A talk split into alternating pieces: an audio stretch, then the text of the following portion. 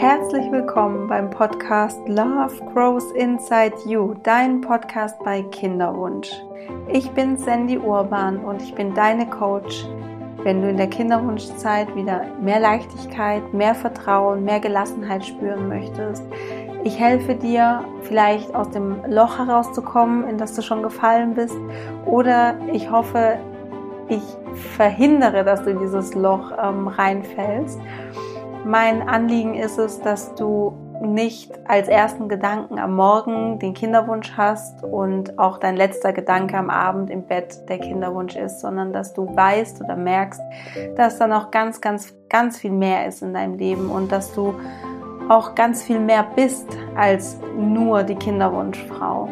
Und ich möchte dir in meinem Podcast immer wieder Denkanstöße geben, neue Perspektiven. Ich möchte, dass du aus deinem Mangeldenken, was du vielleicht hast, also deinem Fokus auf das, was dir fehlt, wieder in das Fülle-Denken reinkommst, dass du in Dankbarkeit bist, demütig vielleicht auch vor dem Leben und ähm, was es so zu bieten hat und dass man nicht alles kontrollieren kann und damit absolut fein bist. Das heißt, dass du gut damit zurechtkommst, dass du Lebensfreude spürst, dass du dankbar bist, wie gesagt, das ist ein ganz, ganz wichtiges Tool, ein ganz wichtiges Gefühl, dass du gelassen durch die Zeit gehst und vor allem mit Kraft und Energie, mit Durchhaltevermögen, weil niemand weiß, wie lange es noch dauert, bis du schwanger wirst. Vielleicht ist es ganz bald soweit und ich drücke dir so fest die Daumen, dass es so ist.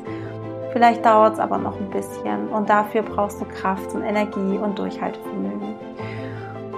Und all das versuche ich mit meiner Arbeit dir zu vermitteln, dass du Tools bekommst, ähm, Motivation, neue Hoffnung, ähm, um weiterzumachen und dran zu bleiben. Und heute eine Folge aus der Reihe Mein Kinderwunsch. Hm, diese Reihe beinhaltet Frauen, die erzählen von ihrer Kinderwunschreise. Warum mache ich das? Es geht darum in diesen Interviews, dass du dir für dich rausnehmen kannst. Zum einen, es ist, du bist nicht allein, das ist ganz, ganz wichtig. Ähm, zum anderen, auch wenn es mal länger dauert, schwanger zu werden, es gibt immer wieder, und das ist zum Glück die Mehrheit, immer Erfolgserlebnisse, dass es dann doch irgendwann geklappt hat. Und vielleicht bekommst du in der einen oder anderen Folge ähm, bei, von dieser Mein Kinderwunsch-Reihe mal einen Impuls, was könntest du vielleicht noch ausprobieren? Sei es jetzt im Denken, sei es jetzt auf emotionaler, mentaler Ebene oder eben auch ganz konkret vielleicht eine Kinderwunschbehandlung ähm, oder innerhalb von der Behandlung, auf was gibt es vielleicht noch zu achten. Also aus diesem Grund habe ich diese Reihe ähm, erschaffen und ich weiß auch, dass es sehr inspirierend einfach ist, anderen Frauen mit Kinderwunsch zuzuhören und ähm, eben auch zu wissen, sie haben es geschafft, sie sind da durch und sie sind schwanger geworden. Okay, langes, langes Intro. Hm, jetzt möchte ich dir ganz kurz noch vorstellen, mit wem wir es heute zu tun haben, wem du gleich zuhören darfst in diesem wunderbaren Gespräch. Und zwar die liebe Julia. Die Julia ist 33 Jahre alt und ähm, ihr Partner ist 38 Jahre alt und sie sind mittlerweile schwanger. Ähm, zum Zeitpunkt der Aufnahme, ähm, das war jetzt vorletzte Woche, war sie in der 16. Woche. Das heißt, wenn du den Podcast hörst, ist sie in der 17. und ähm, also wenn du ihn in der Woche hörst, wo er rauskommt. Mm, genau. Und mit Julia spreche ich heute eben ganz klar über ihre Kinderwunschreise. Wie hat alles angefangen? Ähm, wann hat sie auch gespürt, dass es vielleicht nicht auf natürlichem Wege klappt? Ähm, ich verrate nicht so viel, wenn ich sage, sie war in der Kinderwunschklinik. Ähm, wie war es für sie, in die Kinderwunschklinik zu gehen? Mm, und was für eine Behandlungsmethode wurde ihr dort vorgeschlagen? Was hat sie ausgewählt? Und wie wurde sie dann auch schlussendlich schwanger? Mm, was ich immer ganz spannend finde, sind eben auch solche Themen wie, was war für sie die größte Herausforderung in der Zeit? Was würde sie im Nachhinein vielleicht auch anders machen? Und was war die größte und wertvollste Erkenntnis für sie, die sie aus der Kinderwunschzeit mitgenommen hat? Und ja, was sie dir auch ans Herz legen kann oder an die Hand geben kann für deine Kinderwunschzeit. Und ich wünsche dir jetzt ganz, ganz viel Spaß mit diesem Interview, viel Freude und wir legen auch direkt los.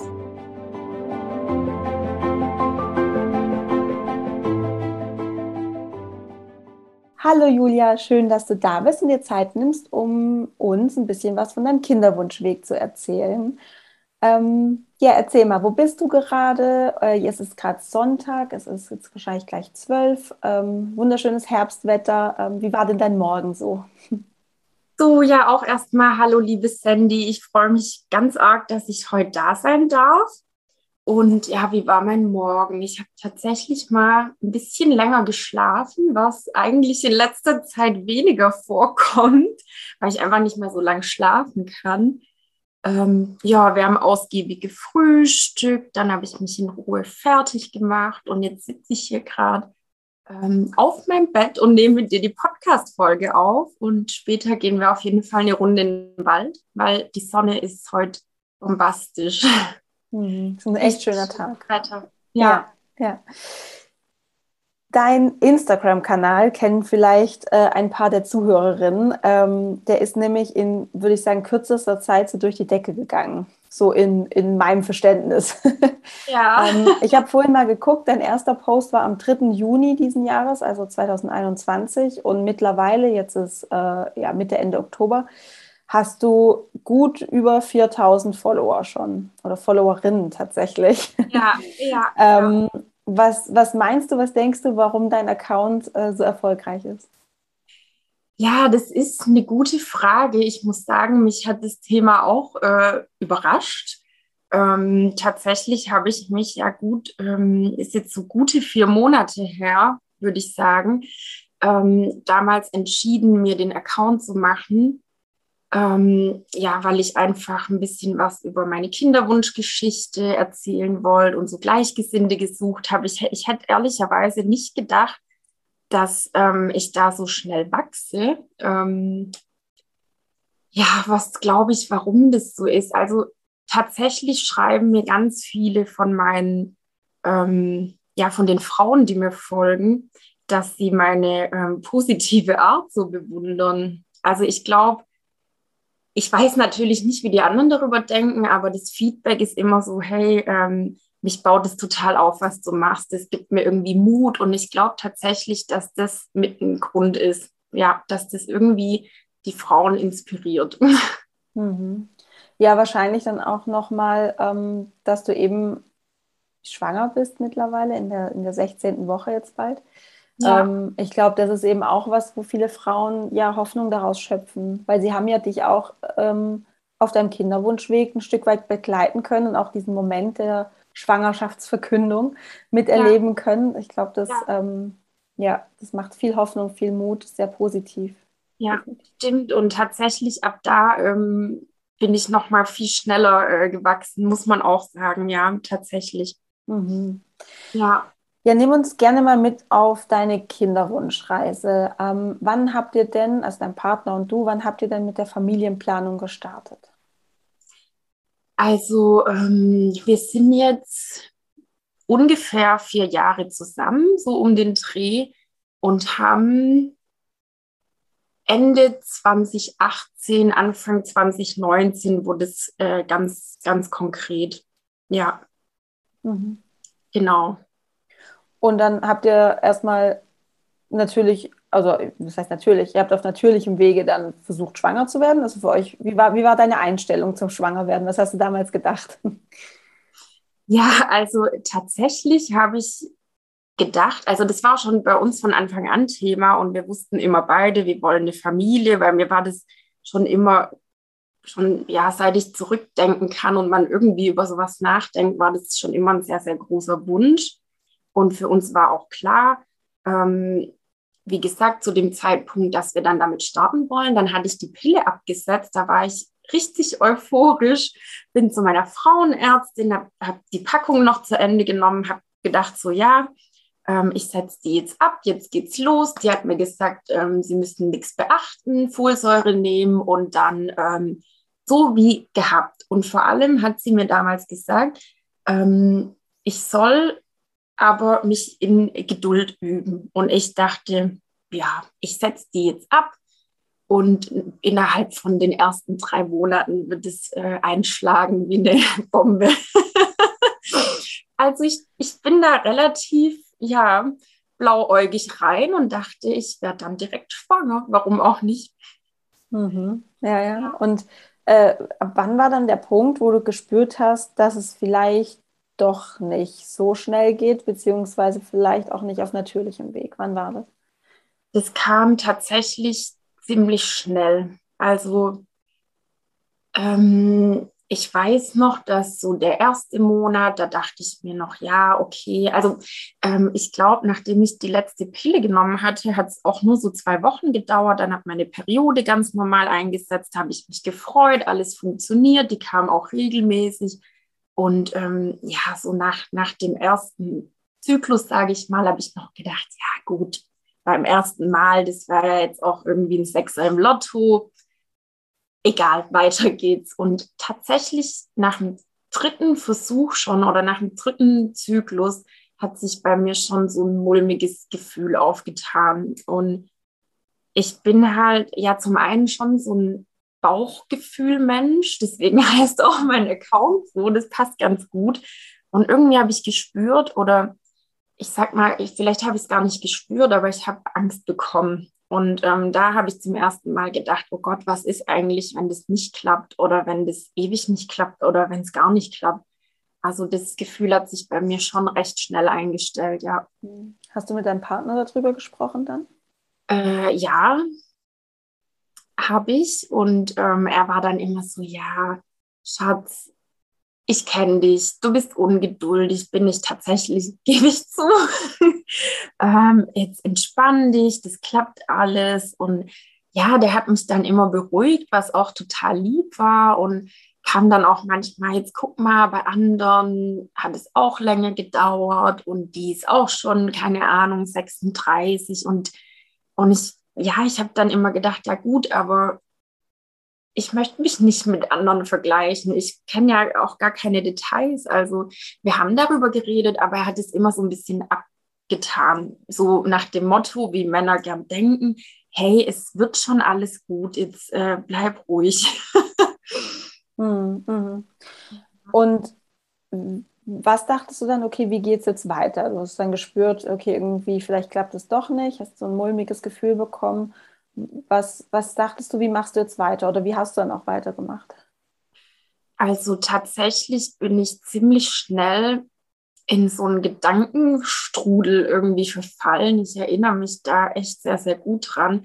Ich habe ganz viel recherchiert, ähm, habe gelesen, habe mir natürlich auch ähm, direkt, sage ich mal, ich nenne es jetzt mal Negativbeispiele irgendwie angeschaut von Menschen, wo es halt länger gedauert hat, was ich im Nachhinein betrachtet zu dem Zeitpunkt als nicht so günstig empfinden würde, weil es einfach noch viel zu früh war, sich ähm, direkt damit zu beschäftigen, ja, was, wenn es nie klappt. Aber irgendwie habe ich das gespürt und habe mich dann da so ein bisschen, ja, vielleicht auch reingesteigert. Und ähm, ich habe dann auch noch zwischendrin meinen Frauenarzt gewechselt, weil ich mit der nicht so zufrieden war. Ähm, genau. Ach, ich habe, ich hab, glaube aber was Wichtiges vergessen. Ich glaube, jetzt, jetzt wäre so ein Moment, wo, wo, wo wir die Frage, glaube ich, nochmal stellen müssten. Alles gut, Julia. Kannst du auch noch äh, einfach äh, mit einfließen lassen. Das okay. Mach genau. dich nur genau. authentisch. genau. Ähm, das Ganze hat eigentlich angefangen viel früher, dass ich dachte, es ist was nicht okay, weil ich noch so ähm, ein, zwei andere Problemchen hatte. Also ich habe zunächst mal irgendwie gedacht, das Problem muss auf jeden Fall bei mir liegen. Mein Zyklus war nicht jetzt so mega lang, keine typischen 28 Tage, wobei ich mich darauf gar nicht mal so versteifen wollte, aber der lag halt immer nur so bei 24 und dann dachte ich erst mal, ja, also das muss bestimmt irgendwie eine Gelbkörperschwäche, keine Ahnung, was da los ist. Also ich habe direkt mal angefangen, so Selbstdiagnosen zu stellen. Und dann hatte ich ja auch noch das Problem, was ich echt schon ganz lang habe. Ähm, da gibt es auch einen Post tatsächlich auf meinem Kanal mit meinem ähm, Gebärmutterhalsabstrich, also dieser Pappbefund. Und ich habe irgendwie immer gedacht, okay, bei meinem Körper gibt es eine Entzündung, da ist was nicht okay, der Zyklus ist zu kurz. Und deswegen bin ich, das war auch ein Grund, warum ich ziemlich schnell in diesen Strudel gekommen bin, zu denken, das kann gar nicht klappen. Und dann war das schon für mich so, okay, ich muss jetzt auf Fehlersuche. Und dann habe ich meinen Arzt gewechselt, meinen Frauenarzt, weil ich mit der ähm, Kollegin, wo ich war, jetzt nicht ganz so happy war, also fachlich, fachlich nicht schlecht, aber ich habe mich da einfach nicht so wohl gefühlt. Und dann habe ich natürlich erstmal ihn behelligt mit dem Kinderwunschthema und es klappt nicht. Und klar, der hat mir dann dasselbe gesagt, ähm, das ist noch viel zu früh und ich soll da Geduld haben. Aber so hat das Ganze angefangen, ja. Hm, okay, okay. Und wie war das dann bei dem neuen Arzt? Also der hat dann gesagt, du sollst Geduld haben und, und wie war das dann für dich? Hast du dann gedacht, okay, dann habe ich Geduld, easy? also ich muss hier jetzt mal offen und ehrlich sagen, dass ich natürlich weiß, dass da eine Menge Ungeduld mit reinspielt. Das ist sicherlich so. Aber ähm, in dem Moment, wo dir halt dein komplettes Umfeld immer sagt, ja, du musst Geduld haben und es wird schon, war das für mich immer so, okay, ihr versteht es nicht. Wie soll man bitte ähm, wahnsinnig geduldig sein, wenn man das unbedingt sich wünscht und so gern möchte und dann auch noch das Gefühl hat, irgendwas stimmt nicht. Und jeder sagt dir, ja, jetzt leg einfach mal die Füße hoch und wart.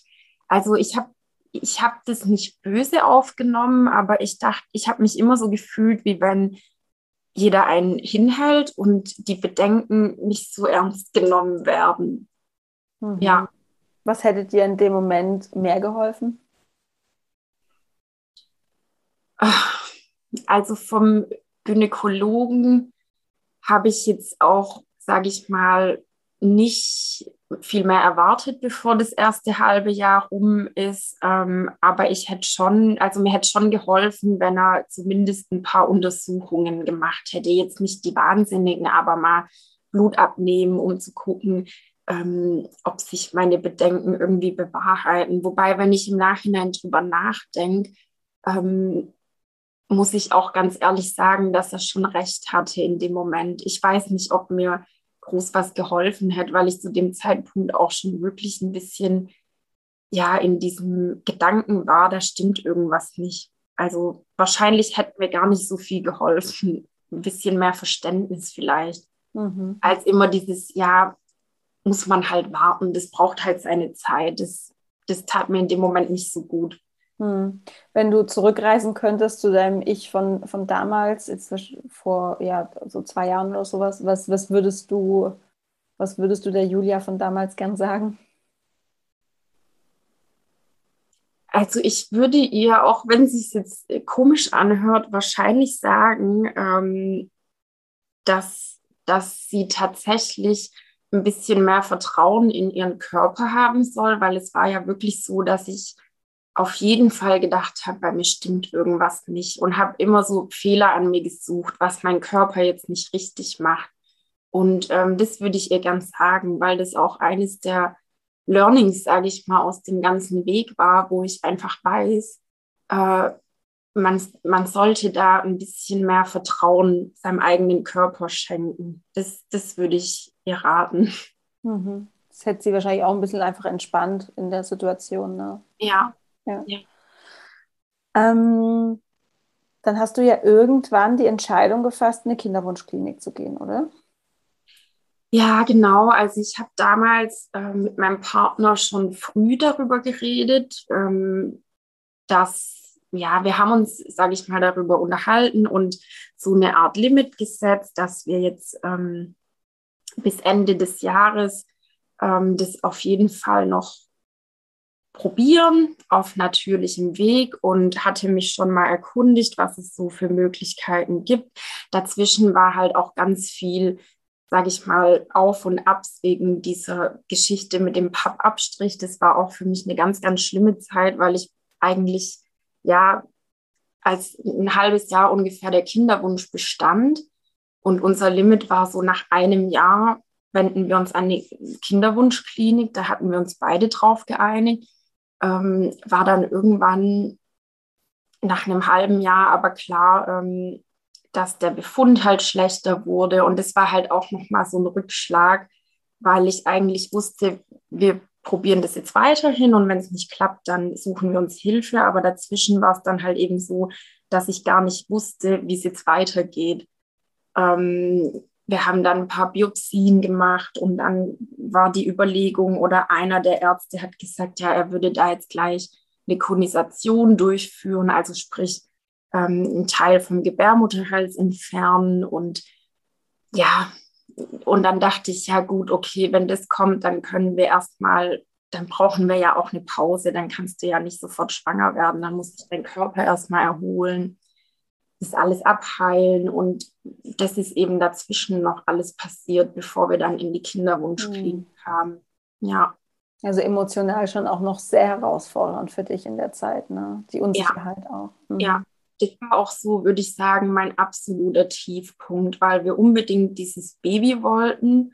Und gleichzeitig wusste ich aber auch, weil mein Gynäkologe mir immer das Gefühl gegeben hat, das war zum Beispiel auch so ein Punkt, der mich mega verunsichert hat, ähm, mein Gefühl hat mir immer gesagt, ähm, du kannst trotzdem ganz normal jetzt äh, schwanger werden oder auch mit Hilfe schwanger werden. Und er hat mir immer das Gefühl gegeben, dass er das jetzt unverantwortlich findet. Wir müssen erst nach der anderen Sache gucken und ähm, der Befund muss okay sein. Und dann bin ich halt in so einer Spirale gelandet, weil der Befund war zu dem Zeitpunkt schon, keine Ahnung, fast zwei Jahre so und es wurde einfach nie besser. Und ich, ich habe mir halt immer gedacht, auf was soll ich warten? Für mich war das so ziemlich aussichtslos, weil er sich halt darauf fokussieren wollte und das andere Thema immer so ein bisschen abgetan hat.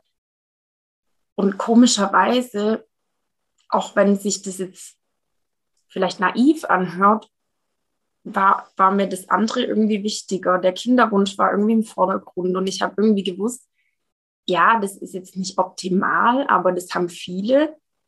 Und ähm, mir wird da nichts passieren. Und ich war da halt in so einem mega Zwiespalt. Und das hat mich tatsächlich noch zu dem Zeitpunkt viel mehr runtergezogen. Mhm.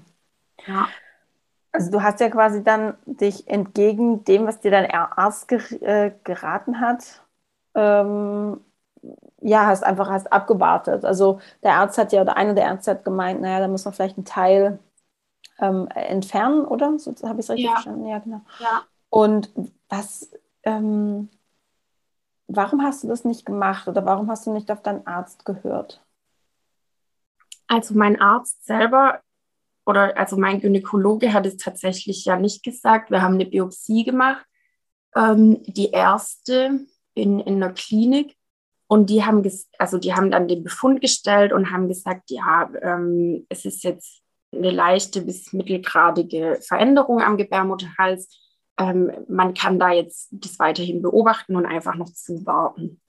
Dann ähm, war ich ein paar Monate später erneut in einer anderen Klinik zur Biopsie und der hat halt das komplette Gegenteil gesagt. Der hat dann eben geraten, ähm, tatsächlich, er würde das direkt entfernen. Und als ich mir das genauer angeschaut habe, ähm, war das aber so, dass er gar keinen richtigen Befund eigentlich hatte. Und das hat mich stutzig gemacht.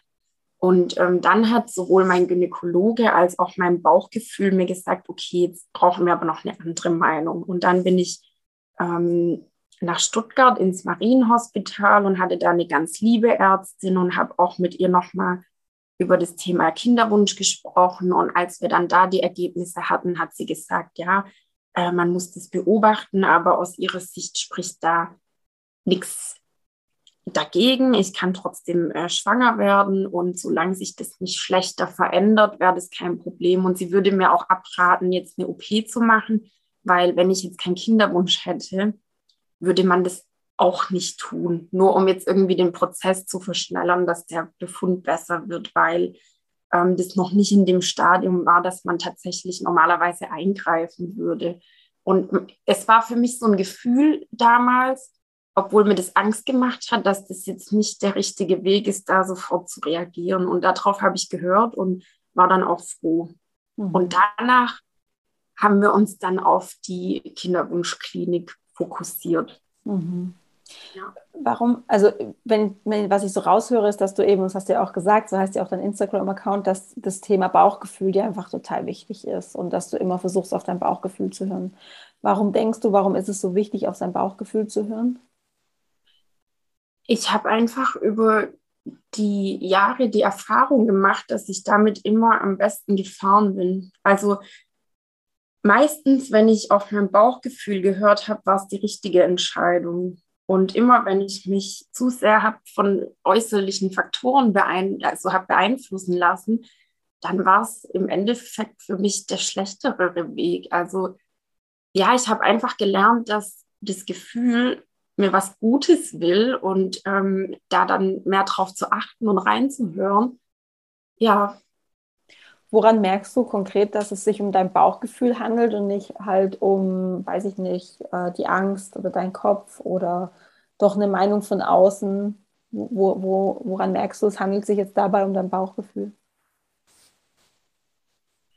Eine gute Frage ich würde sagen, am, am, am stärksten kommt es raus, wenn ich ähm, mir ein bisschen Ruhe gönne und versuche, mich so ein bisschen auf mich zu fokussieren und äh, nicht irgendwie, also das Gefühl stellt sich meistens für mich dann ein, wenn ich nicht so extrem im Tun bin, mich total über alles informiere, sondern einfach mal fokussiert die Dinge sacken lasse und ähm, ja, da, darüber nachdenke, was jetzt mein, meine Intuition mir sagt, das das Erste, was mir in den Sinn kommt. Und wenn, wenn das dann immer wieder auftaucht, dann weiß ich, das ist jetzt mein Bauchgefühl, das mir sagt, ich muss da nochmal genauer hinhören oder drüber nachdenken.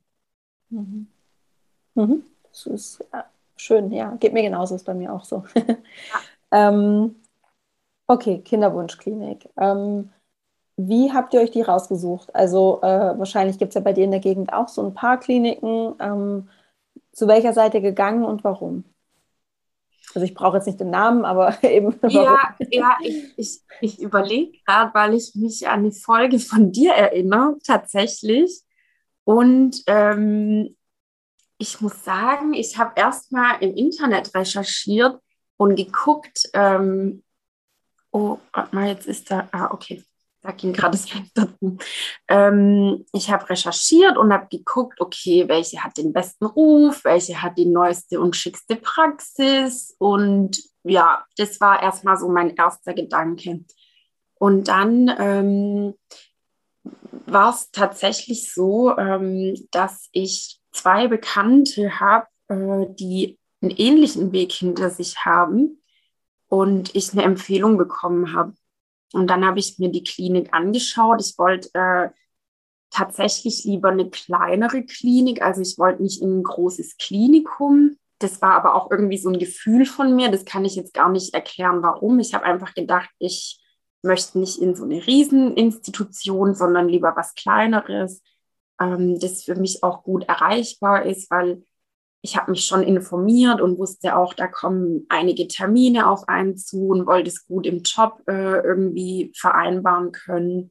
Und ähm, als ich dann von einer ganz, ganz lieben Bekannten die Empfehlung gekriegt hat, die wirklich, wirklich lang rumgemacht hat, bis sie überhaupt dahin gegangen sind, ähm, dann habe ich gedacht, äh, ich mache da mal einen Beratungstermin für uns zwei aus und habe dann auch mit meinem Partner gesprochen, ob das für ihn okay ist, wenn wir die nehmen.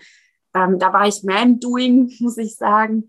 Äh, da hat er sich ganz auf mich verlassen. Ja, und dann sind wir dahin und haben ein Gespräch vereinbart. Mhm. Wie war das für dich, in die Kinderwunschklinik zu gehen oder für euch?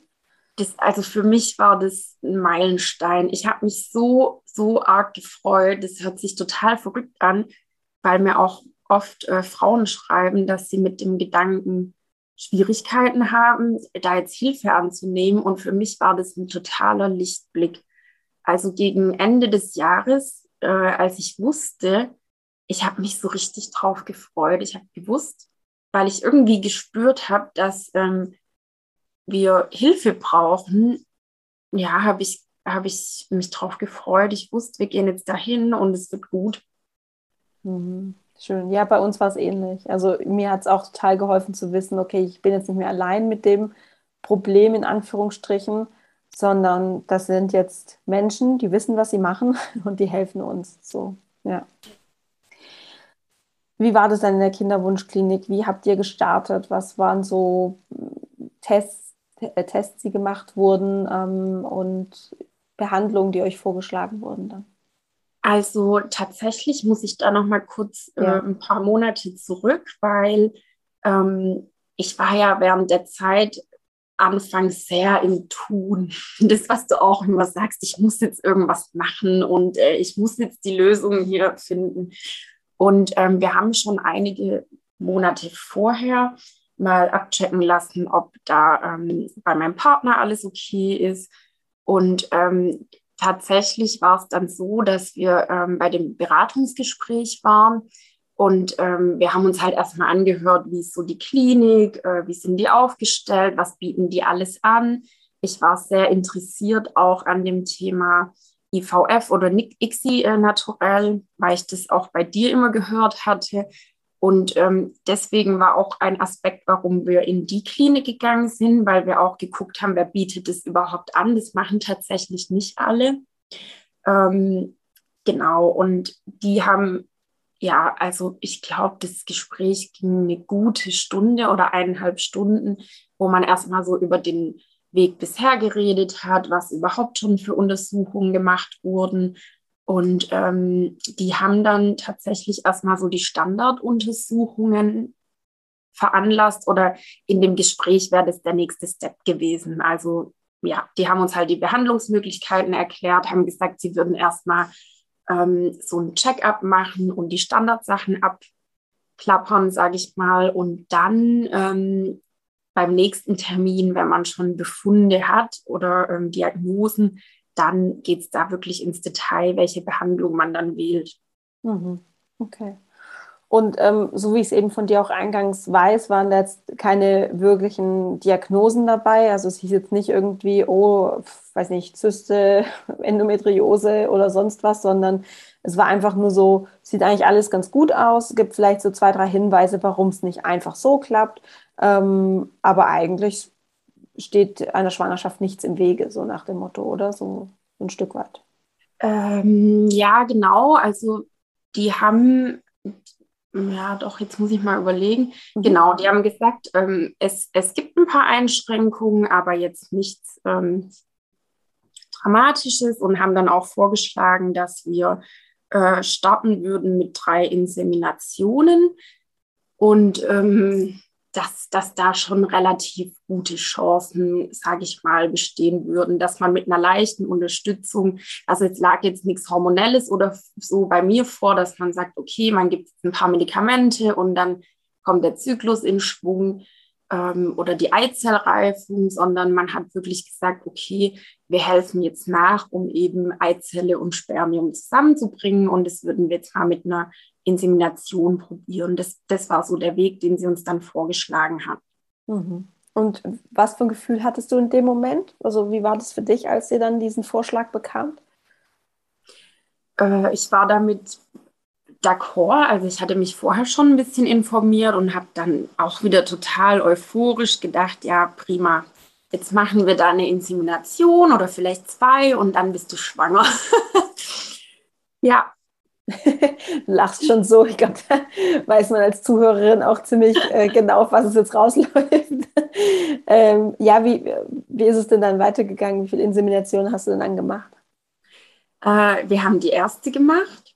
Dann war ich natürlich, wie auch die eineinhalb Jahre davor, am Boden zerstört, äh, weil es natürlich nicht geklappt hat. Aber ich will damit gar nicht sagen, dass es nicht klappen kann. Aber ich muss auch sagen, dass ich jetzt nicht wahnsinnig viel ähm, von Anfang an Hoffnung da reingesteckt habe, weil ich wusste einfach, okay, es gibt da ein Problemchen.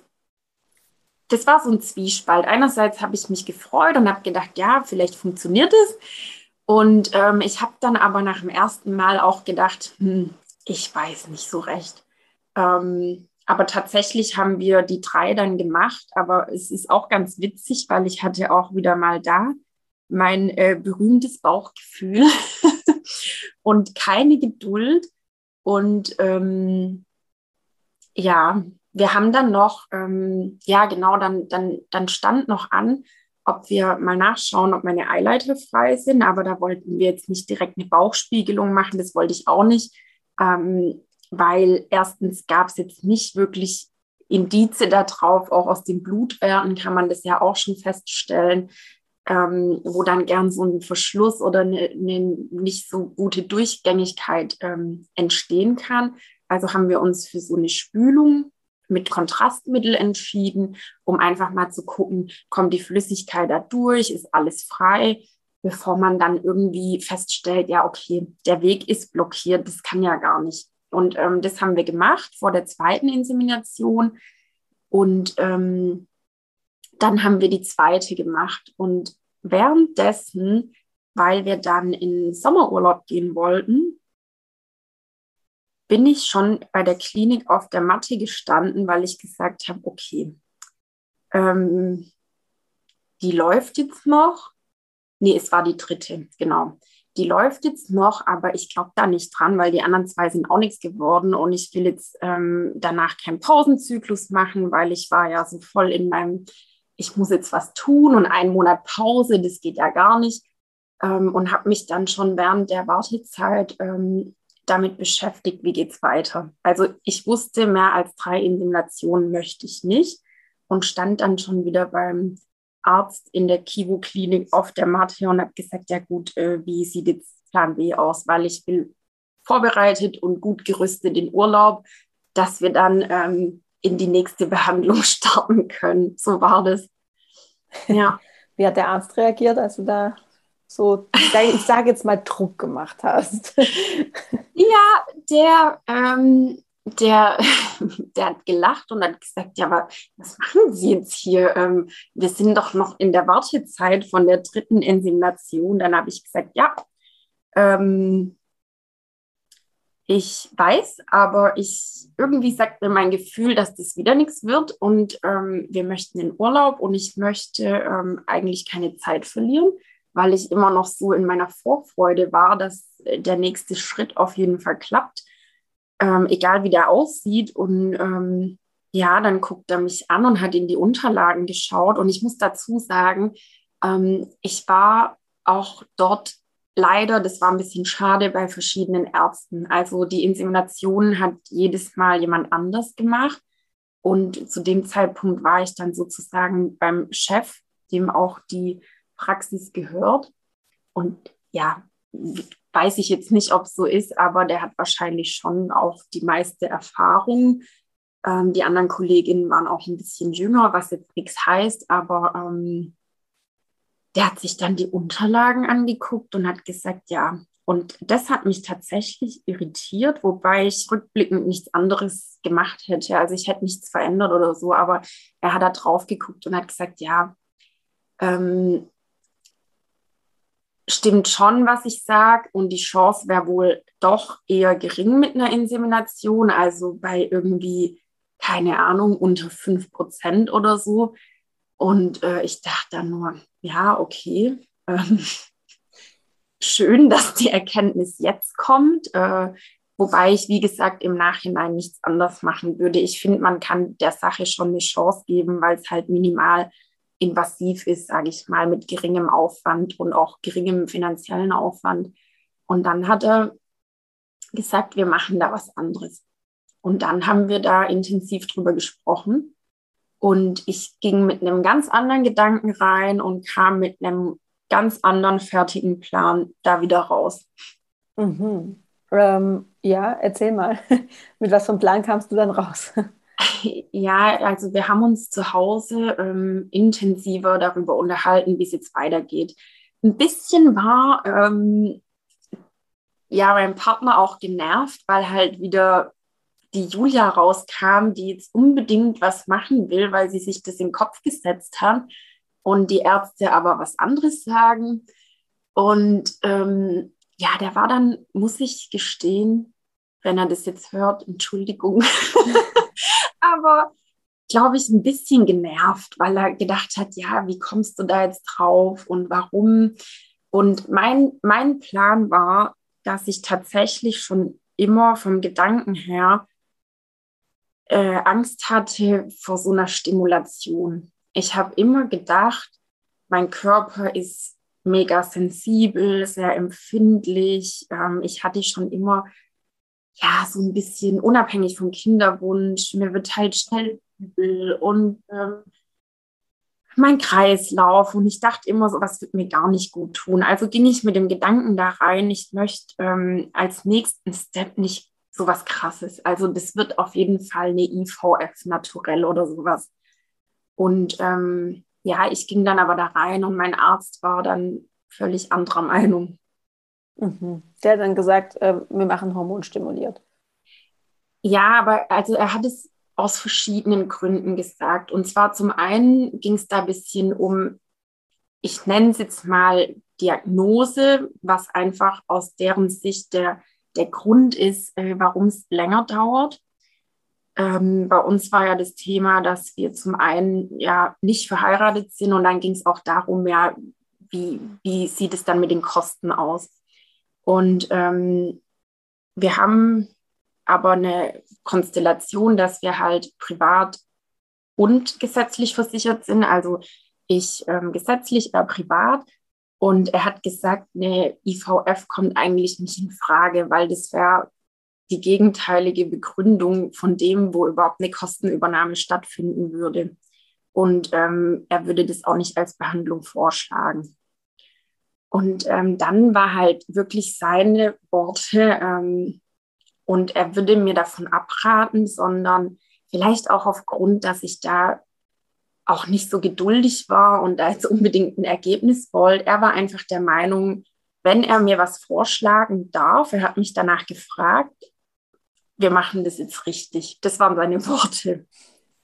Ähm, ohne dass ich da jetzt eine Methode befürworten würde oder benachteiligen würde, ähm, hat er jetzt gesagt, ähm, er wird mir jetzt das das und jenes vorschlagen und dann klappt es. So war das. Okay, das heißt, ihr habt dann, ähm, ihr seid in eure erste ICSI dann gestartet, die hormonstimuliert genau. war. Genau. Okay, wie, wie, wie ging es dir dabei? Wie war das für dich? Ja, auch das war wieder für mich, ähm, ich habe mich mega gefreut. Also vielleicht können das manche nicht nachvollziehen, aber ich bin dann mit meinen Rezepten im Gepäck äh, zur Apotheke, habe da meine Hunderte von Euros äh, liegen lassen, habe mir dann die ersten Medikamente abgeholt, was ja auch irgendwie so ein totaler Zwiespalt war, weil wir ja noch eigentlich in der Insemination waren. Und ähm, das haben wir dann auch daheim diskutiert. Und zu dem Zeitpunkt war überhaupt nicht klar, ob wir die Kosten selber tragen müssen oder nicht. Wir haben da auch nicht auf eine Zusage gewartet. Wir haben gesagt, hey, wir machen das so oder so, egal ob wir das Geld zurückbekommen oder nicht. Das glücklicherweise muss man auch sagen, ich weiß, das ist nicht selbstverständlich und bin da auch sehr dankbar, haben wir einfach gesagt, ähm, wir machen das auf jeden Fall, egal ob es bezahlt wird oder nicht. Ähm, und dann war aber auch kurz so, ja, wollen wir nicht abwarten von seiner Seite und äh, du überstürzt jetzt alles und vielleicht klappt es doch. Aber ich wusste irgendwie, klar hätte man auch einen Monat oder zwei warten können und mal eine Pause machen, aber ich habe irgendwie gespürt, dass das für mich jetzt der richtige Weg ist. Ich wusste, zu dem Zeitpunkt, obwohl ich der Meinung bin, dass Pausen, wenn es einem schlecht geht, auch emotional sehr, sehr, sehr wichtig sind. Also wenn mich danach jemand fragt, sage ich auch immer, hey, ähm, ich weiß, wie hart es ist, aber wenn es einem nicht gut geht, sollte man auch nicht in die nächste Behandlung gehen. Aber ich war halt, mir ging es ja nicht schlecht, sondern ich war so voll, wir machen das jetzt und war total happy damit. Und deswegen war es für mich halt einfach nicht an der Zeit für eine Pause. Und dann haben wir darüber gesprochen und dann hat er gesagt, ja gut, ähm, wenn es dir mit einer Pause schlechter gehen würde, als dass man irgendwie 800 Euro verliert, so dumm das klingt, dann machen wir das jetzt so. Mhm. Und ähm, so habe ich es dann gemacht. Ich habe die abgeholt, habe meine Kühlakkus gekauft für die lange Fahrt im Urlaub und habe dann gedacht, ja, dann ähm, starten wir eben die ICSI in einem anderen Land. okay. Ja. Wie war für dich dann ähm, der Zeitpunkt von der Punktion? Wie viel äh, Follikel waren so da? Wie war das? Das war wahrscheinlich auch dann mit Vollnarkose. Ähm, wie, wie war der ganze Prozess dann für dich, der Punktion? Ähm, ja, der war schön. Also ich hatte Respekt davor, ich hatte Respekt vor der Narkose. Ähm, aber als ich dann da war, hatte ich so, also da war so ein liebes Team und die ähm, Anästhesistin, die war mega lieb, mit der hatte ich dann auch schon zwei Tage vorher telefoniert. Die rufen ja immer an und stellen einem so ein paar Fragen. Und da war ich dann schon relativ entspannt. Das war so, so eine liebe Frau. Ähm, und die hat mir einfach meine ganze Angst auch genommen. Die hat gesagt, das ist eine ganz sanfte Narkose, die ist sehr kurz, so gut haben sie noch nie geschlafen, da passiert nichts. Die hat dann meine Hand auch gehalten, weil ich kurz vorher ein bisschen Angst hatte. ähm, ja, und dann bin ich äh, aufgewacht im, im Aufwachraum. Also das ist vielleicht eine halbe Stunde oder so, je nachdem, wie viele Eizellen man gewinnt. Also ist wirklich nicht lang und war auch gleich topfit. Also ja, ein bisschen müde, aber mir ging es total gut. Mir war nicht schlecht und gar nichts. Und ähm, die haben mir eigentlich, glaube ich, schon beim Rausschieben gesagt, wie viele ähm, Eizellen punktiert wurden. Aber ich war da noch so ein bisschen träge und habe es gar nicht gehört. Und dann kam sie später, hat mein Wasser angeboten und hat gesagt, ja, haben Sie es mitgekriegt vorhin? Und dann habe ich gesagt, nee, ich erinnere mich an gar nichts. Und dann hat sie halt nochmal gesagt, ähm, dass wir dass ich 13 Follikel hatte und 11 konnten sie punktieren. Also eine richtig für mich mega Quote. Ja. Mhm. Wow. Und wie, dann bist du nach Hause gefahren, dann gab es natürlich erstmal so ein bisschen die Zitterpartie bis zum nächsten Tag oder wie viel konnten befruchtet werden und wie hat das alles so geklappt? Und äh, wie, wie war es bei dir von den elf, die punktiert werden konnten? Ähm, ah, nee, die haben 13 punktiert, Entschuldigung, und äh, elf davon haben sich befruchten lassen. Oh, wow. Das ich habe da, ja, ich habe gar keinen Anruf zunächst äh, gekriegt, wie viel sich befruchten lassen haben. Fand ich ein bisschen schade. Ich habe dann selber angerufen. Ähm, und vorher war ja schon besprochen, dass wir vier in die Kultur geben und ähm, ich habe danach gefragt, dann haben sie gesagt, es haben sich elf befruchten lassen. Und da war ich schon so, wow, ich habe ja auch viele Kinderwunschprofile und wusste dann auch, dass das auch nicht selbstverständlich ist. Wobei ich jetzt auch jedem sagen möchte, ähm, es ist nicht immer die Quantität ausschlaggebend. Also es kommt wirklich nicht drauf an, äh, auch wenn wir jetzt viele hatten, man braucht nicht super viele. Und es ist auch nicht für jeden äh, der richtige Weg, so zu stimulieren, dass man so viele kriegt. Es kommt ja auf die Medikamente an und wie der Körper drauf anspringt. Aber ich war natürlich erstmal mega happy. Ich dachte, äh, more is more und elf ist äh, tippitoppi und da kann ja nichts mehr schief gehen. ja, das äh, denkt man so. Ne? Das ist ganz ja. Ja, ja, wie du sagst, man denkt einfach häufiger more is more. Ähm, aber ja, auch wie du das gerade richtig formuliert hast, es, ist für, es gibt auch Frauen, die machen eine Hormonstimulation, die haben vielleicht eine Eizelle, die sich befruchten lässt. Ähm, genau, also es ist ganz unterschiedlich von Frau zu Frau unterschiedlich. Es hat auch gar nichts damit zu tun, ob dein Körper jetzt besser ist oder besser funktioniert. Ja. Genau, sondern es ist einfach, da passt vielleicht die Kombination einfach mehr von ähm, diesen Hormonen, die man zur Stimulation benutzt und dass der Körper einfach sagt, ja, das macht mir nichts aus, ist okay. Wäre vielleicht ja. auch beim, beim zweiten, dritten, vierten Besuch, äh, Versuch vielleicht auch nochmal anders gewesen, ne? weil ja. häufig ist, ja, genau. Ähm, ja, wie ging es dann weiter? Genau, erzähl, erzähl. ähm, ja, wie ging es weiter? Also vier gingen dann in die ähm, Blastozystenkultur.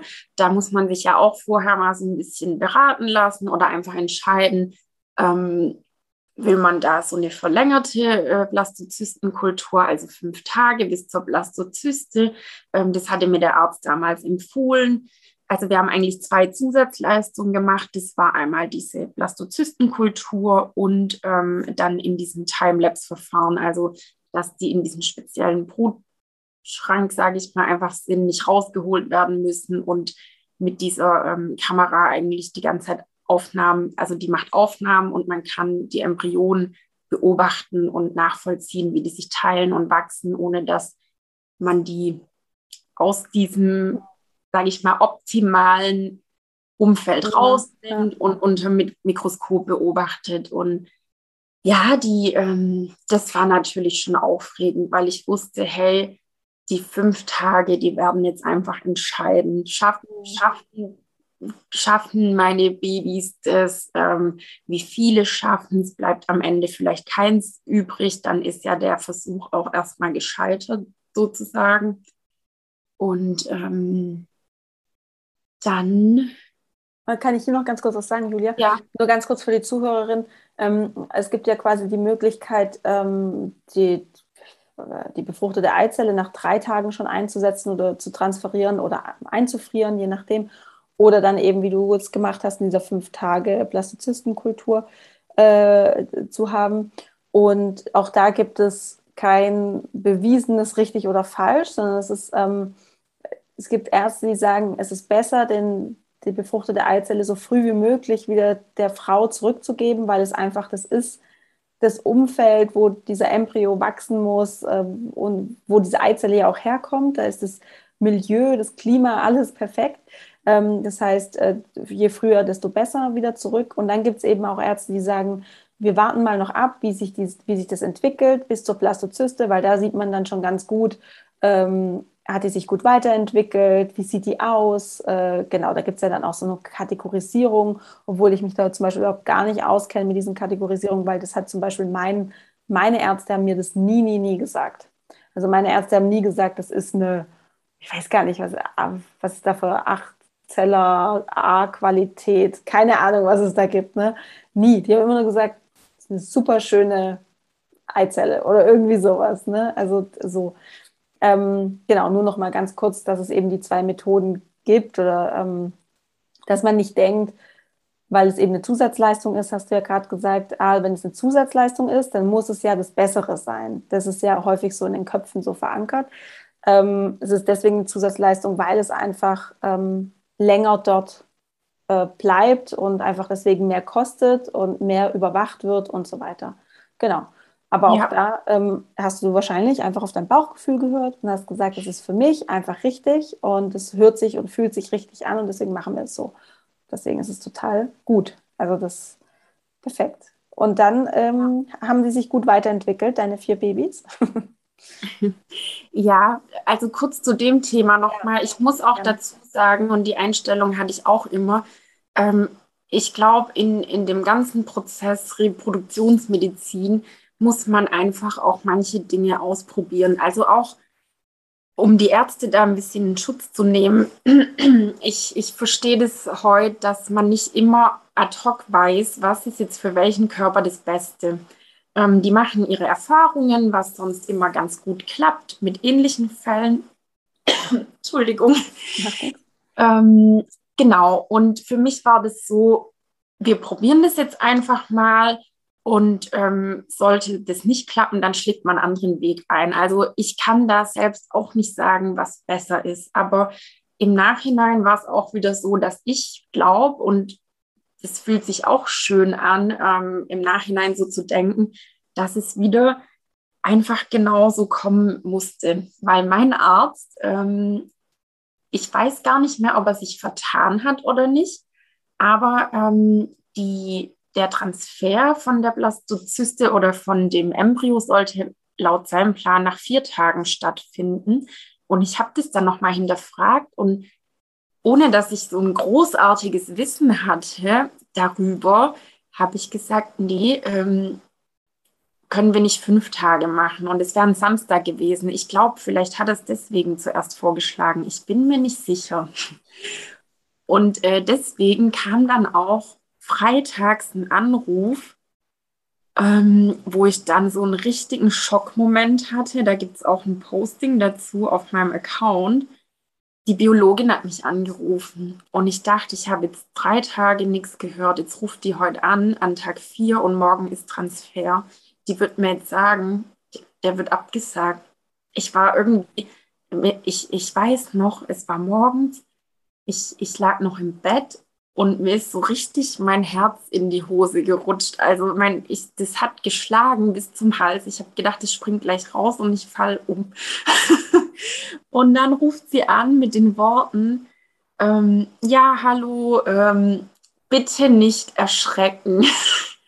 Ich habe keine schlechten Nachrichten.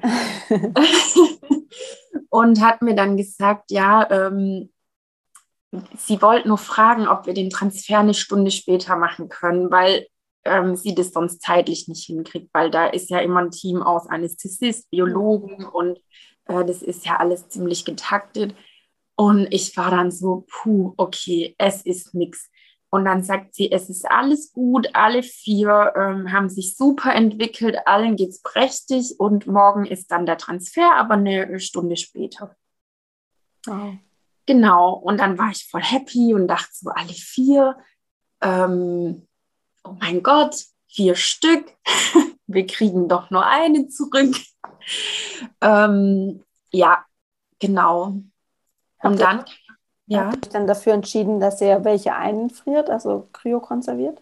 Ja, genau. Also ich, ich habe tatsächlich immer gesagt, ich will zwei zurückhaben, aber da, da, da hatte mein Arzt äh, mir im ersten Step auch eher davon abgeraten. Also ähm, ich, er hat, es hatte jetzt, ja, wie hat er es gesagt? Er meinte halt, die Chance, dass ich dann Zwillinge kriege, ist relativ hoch. Also und dagegen die Chance, dass man, sage ich mal, äh, eine höhere Chance hat, dass sich eins einnistet, wäre gar nicht so viel höher als die Chance, dass es Zwillinge werden. Und er hat halt gesagt, es ist halt seine persönliche Erfahrung. Ähm, das muss halt jeder für sich selber wissen. Aber er hat gesagt, Zwillinge ist natürlich auch irgendwo automatisch immer eine Risikoschwangerschaft, die Sache mit dem Gebärmutterhals. Ähm, er würde es mir jetzt erstmal nicht raten, sondern wir probieren mit einem. Und ähm, so, so haben wir dann auch entschieden und dass wir den Rest kryokonservieren. Übrigens auch die restlichen sieben ähm, anderen befruchteten Vorkerne, die wir hatten, die sind auch auf Eis. Ja. Super. Und dann hattest du den Transfer und wie war dann die Zeit bis zum Schwangerschaftstest? Wie ging es dir da? Also zuerst mal kam ich da samstags zum Transfer, war super aufgeregt, so ich hole jetzt unser Baby ab und es war total schön. Also schade, weil mein Mann durfte eigentlich kein einziges Mal auch mit, nur wenn irgendwie er dann halt seinen Teil dazu beigetragen hat. Ähm, aber der hat mich dann hingefahren, hat auf mich gewartet und ja, für mich war das ein total magischer Moment. Und ich bin dann reingekommen in diesen OP-Saal. Also auch wenn es jetzt wirklich nur eine Kleinigkeit ist, macht man das halt trotzdem in der sterilen Umgebung. So machen die das. Ähm, und dann haben die mir gesagt, dass äh, wir nur noch zwei haben von dem mhm. Blatt. Und dann dachte ich im Nachhinein, das war nämlich der Punkt, warum ich mich vielleicht intuitiv, zumindest vom Gefühl her, richtig entschieden habe, fünf Tage zu warten. Ähm, ohne dass ich da jetzt jemand Angst haben will. Die Chance ist 50-50, aber ich habe dann gedacht, okay, irgendwie hast du dich wieder intuitiv richtig entschieden, weil vielleicht hättest du genau das bekommen, was in der Nacht sich entschieden hat, nicht weiterzumachen.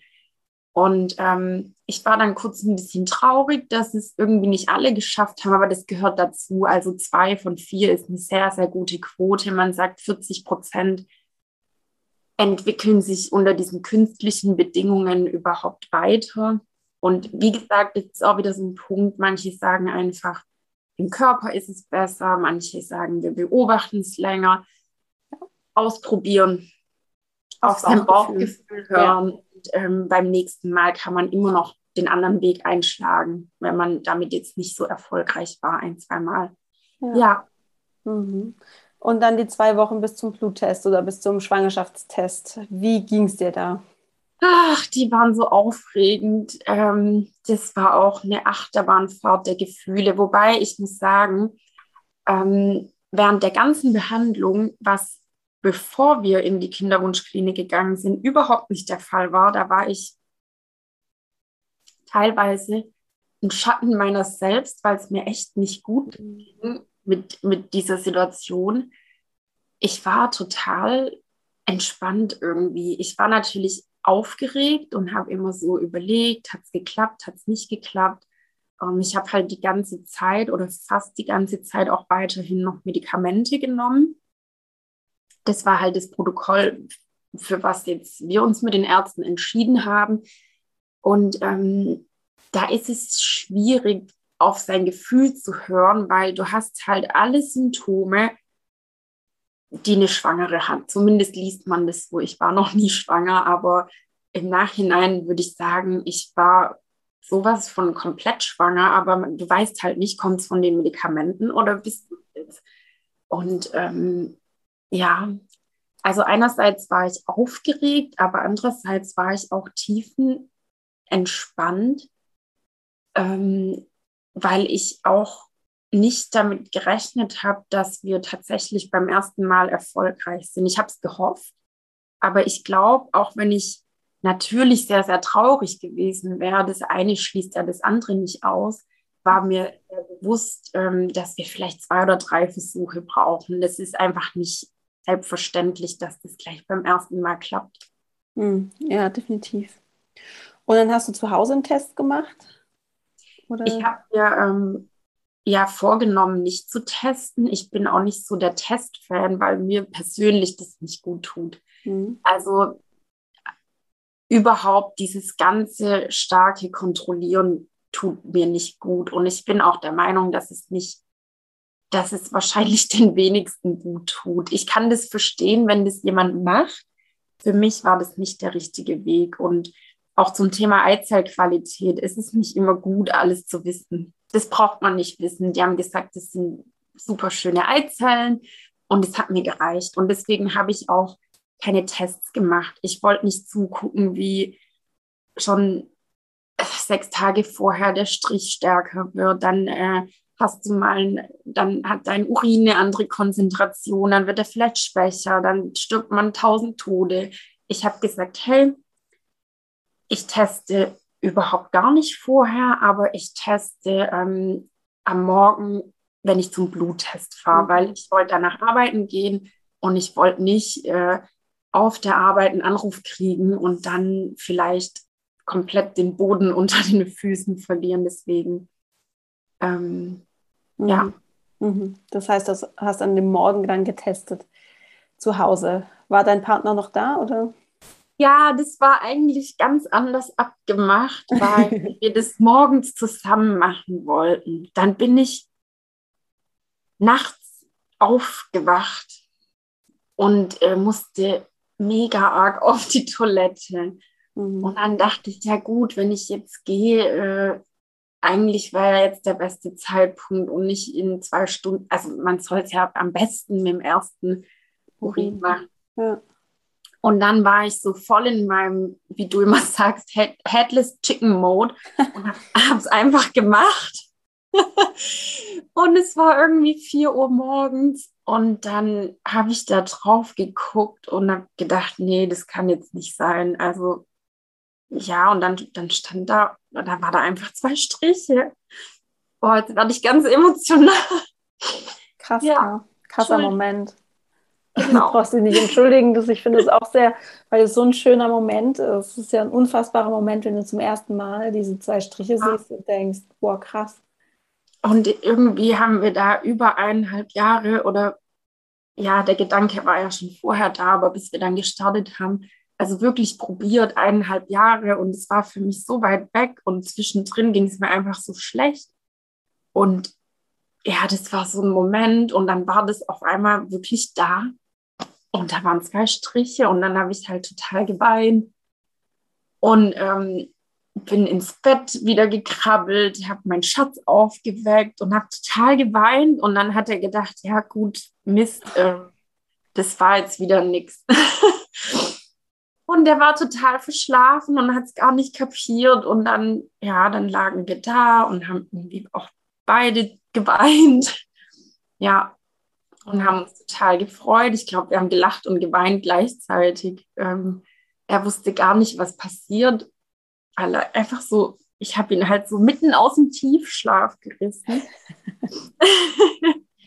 ja. Kann er sich schon mal dran gewöhnen. ja, genau. Dass das in Zukunft öfters dann auch passiert. Ja, ja. Wie schön.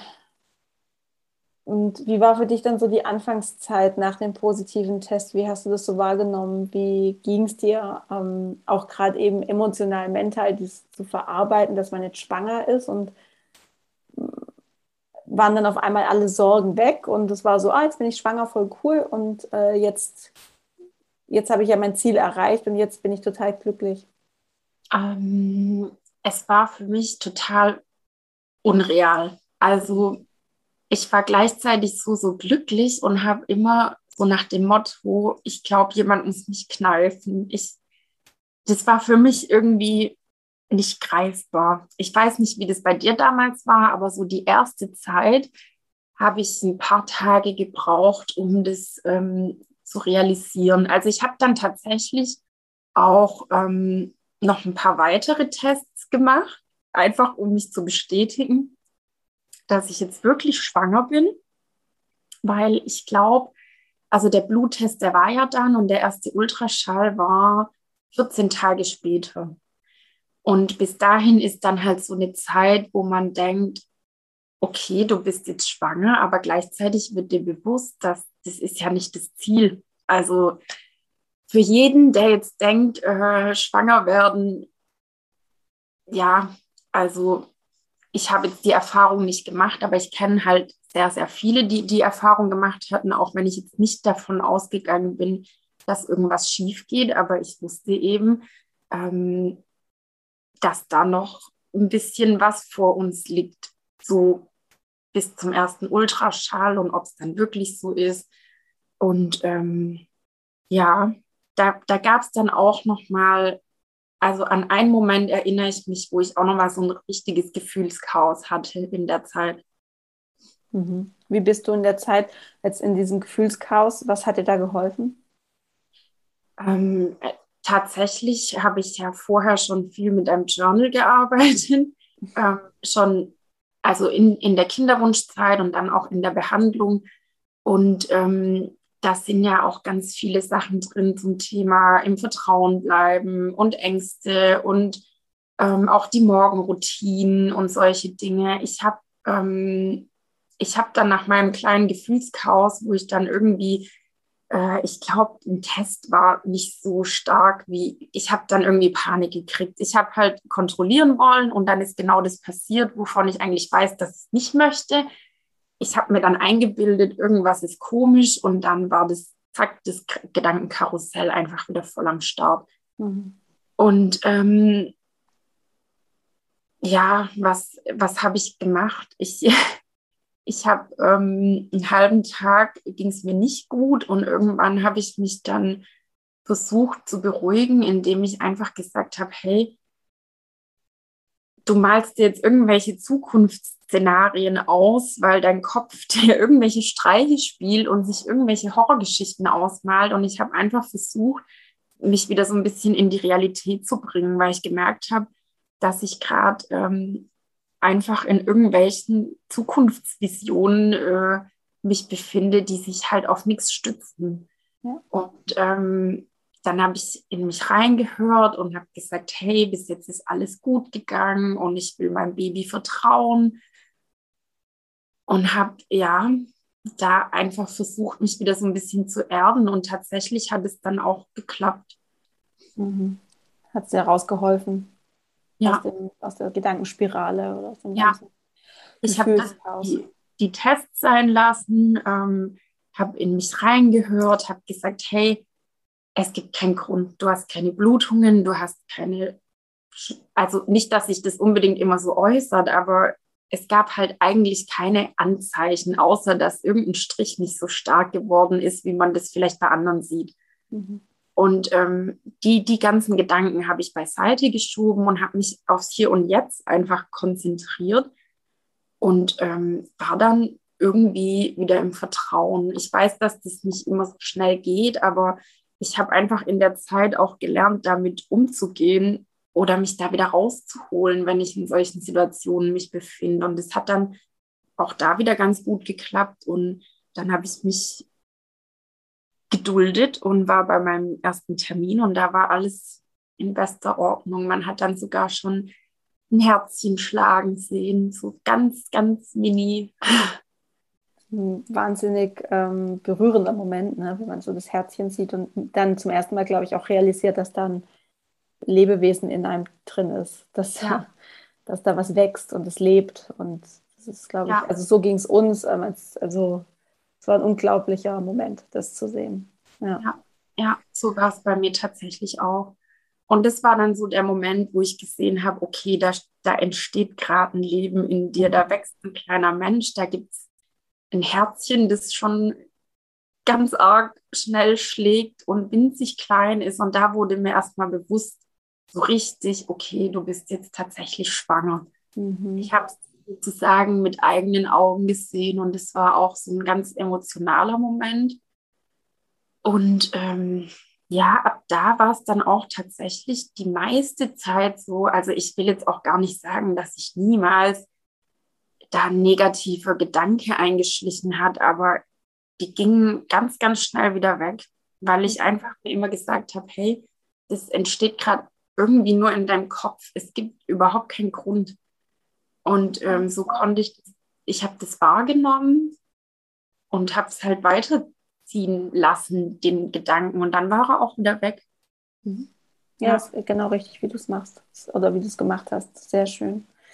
Ja, das mit dem Herzchen habe ich auch immer noch, dass wenn ich, äh, wenn meine Tochter manchmal schläft oder sowas oder wenn ich irgendwie neben ihr liege und dann so ihr Herzchen so spüre, wenn ich mein, mein, meine Hand auf ihr habe oder sowas, bin ich immer total fasziniert, dass es ja einfach das gleiche Herz ist, was ich damals auf dem Bildschirm gesehen habe. Oder ähm, das ist wirklich, äh, ja, es ist unglaublich einfach, einfach unglaublich. Was würdest du, was würdest du sagen, war für dich deine größte und wertvollste Erkenntnis im, im Kinderwunsch? Also für mich war tatsächlich die, die größte Erkenntnis dieses Vertrauen in, in meinen Körper, ähm, das ich vorher nicht hatte. Wie gesagt, zu Beginn der Reise war ich total skeptisch und mein Körper macht irgendwas falsch und bei mir ist was nicht richtig. Und ich habe total gelernt zu vertrauen, dass mein Körper die richtigen Entscheidungen trifft, dass er gut funktioniert, dass er toll ist, dass er alles richtig macht. Ähm, ich habe gelernt, demütig zu sein. Das war ja auch, also viele Dinge sind einfach für einen selbstverständlich, weil man oft halt im Leben, also zumindest war es jetzt bei mir immer so, ich würde nicht sagen, also bei mir gab es auch sehr schwere Phasen, aber am Ende hat man schon irgendwie immer das erreicht, was man wollte. Und ja, ich habe halt gelernt, dass es Dinge im Leben gibt, sowas wie, dass ein Leben entsteht, das kannst du einfach nicht beeinflussen oder schwer beeinflussen. Und das kann man auch nicht herzaubern. Man kann danach helfen, Gott sei Dank. Und ich glaube auch tatsächlich dran, dass das, dass jeder irgendwann schwanger wird oder Mutter wird, äh, auf jeden Fall, dass das jeder schaffen kann. Aber ähm, das ist einfach nichts, wo man sich, ja, wo man so erzwingen kann und wann man das, dass man das jetzt genau jetzt möchte. Ähm, ja, dieses Vertrauen und die Demut und dass die Dinge sich eigentlich meistens, ja, oder für mich ist es so, dass sich die Dinge am Ende irgendwie immer zum Positiven entwickeln. Das habe ich daraus gelernt, egal wie schwer und aussichtslos äh, das manchmal erscheint. Hm. Sehr schön. Ja, ich würde sagen, das ist ein sehr schönes Schlusswort, liebe Julia. Ja. Danke, dass du mit uns deine Geschichte geteilt hast. Und ähm, glaube, da war viel dabei, was sich die Frauen mitnehmen können aus deiner Reise. Ähm, ja, vielen Dank für deine Zeit, danke für deine Offenheit und ich wünsche dir für deine Schwangerschaft natürlich jetzt noch alles, alles Gute. Ähm, und ja, danke für alles. Ja, vielen lieben Dank, Sandy. Schön, dass ich dabei sein durfte. Ich habe ja auch selber so viel äh, mitgenommen von den anderen Geschichten, von den Frauen und vor allem von, von deinen Beiträgen auch. Ähm, ja, und ich freue mich, dass ich da jetzt auch ein Teil davon sein kann und ein bisschen was zurückgeben kann, was mir auch die anderen Frauen in der Zeit äh, geschenkt haben. Ja. ja, das ist schon ein schönes Gefühl. Vielen Dank. Sehr gerne. Du Liebe, ich hoffe, du konntest dir viel aus dem Gespräch mitnehmen. Die eine oder andere Sache hat dich vielleicht inspiriert oder weitergebracht. Ich würde mich total freuen, wenn du das mit mir teilst. Gerne auf Instagram ähm, unter dem Post zu der Story oder du schreibst mir eine Nachricht oder auch gerne eine E-Mail. Ich freue mich immer über Feedback ähm, und ich darf noch eine Sache sagen von Julia. Ähm, und zwar im Nachgang von unserem Gespräch ist ihr noch was eingefallen ähm, zu, zu ihrer Kinderwunschzeit. So, ja, so zwei Learnings, die sie gerne noch mitteilen wollte. Und zwar hat sie gesagt, sie hat das Gefühl, dass sie definitiv diesen Weg gehen musste der Kinderwunschzeit, einfach um zu reifen, um mehr in die Geduld zu kommen und auch um das Vertrauen zu lernen. Und sie ist jetzt total froh im Nachhinein, diese Zeit ja durchlebt zu haben und jetzt ähm, diese, diese Eigenschaften mehr als Ressource auch zu haben. Und das Zweite, was sie mir noch gesagt hat im Nachgang, ist, das fand ich auch sehr inspirierend, dass einfach die Dinge nicht immer so kommen, ähm, wie man sie plant. Und die Kibu-Zeit, die Kinderwunschzeit hat ihr einfach gezeigt, dass sie mit allem zurechtkommt. Und das eben auch eine also ein ganz, ganz wichtiges Learning ist, auch jetzt ähm, was die Schwangerschaft angeht und auch ähm, ja, in Vorbereitung auf ihr Muttersein. Und das waren einfach noch zwei Learnings, die sie im Nachgang noch in einem äh, ja, in einem persönlichen Gespräch, sage ich mal, geteilt hat und ähm, das wollte sie eigentlich eben noch im Podcast sagen und damit hole ich das jetzt nach.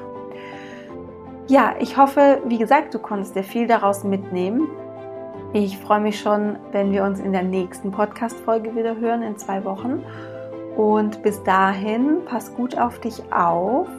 Denk dran, Love grows inside you. Alles Liebe, deine Sandy.